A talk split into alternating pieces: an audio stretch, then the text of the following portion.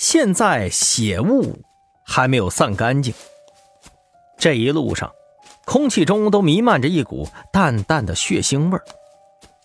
四周的葵花看起来依旧是很漂亮，这大晚上的也能看清楚山腰子有一片花海之色。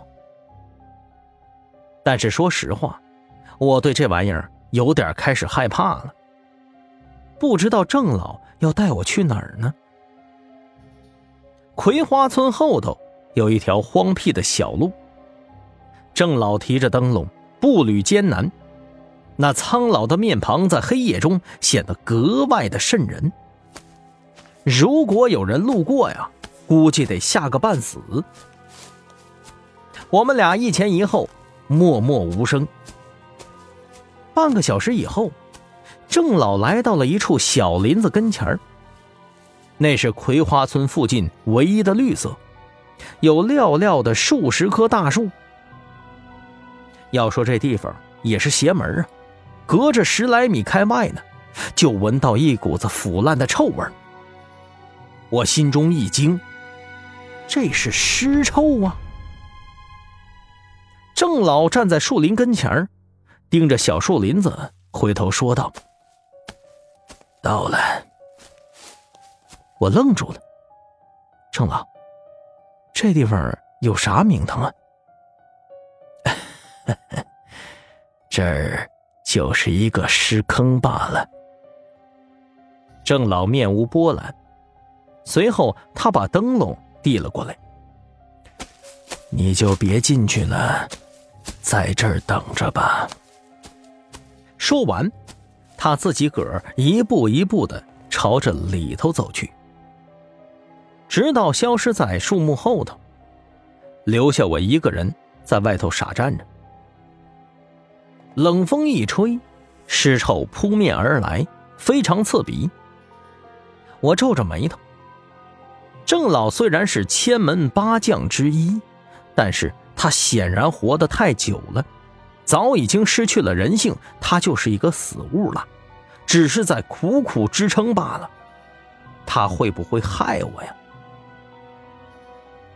一个小时以后，我发现对面黑影之中有一个身形可枯瘦的人影啊，慢慢出现在我面前，直到我看清面容之后，吓得后脊背发凉。郑老，郑老，是你吗？在我眼前出现的，依旧是一个老头，但是脸上全是尸斑，眼睛是绿色的，身体有股淡淡的尸臭。哎，这尸坑最近没人来扔尸体了。这算是最好的一句了。”郑老喃喃自语说道。我这才明白，他原来是来这儿啊换尸体的。这下我心里头才稍微安心了一点。不过，这新换的样貌实在是不敢恭维呀。我问道：“呃，郑老，刚才那具尸体我看还行啊。”为啥不凑合用一下？不行，刚才萧王爷那一击，把骨头和内脏都整坏了，撑不了多久了。郑老说罢，便走过来，从我手里头接过灯笼，而后一步一步的朝着葵花村走过去。等到回来以后。张所长和扎小玲都吓了一大跳，两人惶恐的往后退。扎小玲皱着眉头：“十三，他是郑老。”我苦笑：“是是是。”扎小玲立马捂着鼻子：“嗯，太臭了，我受不了。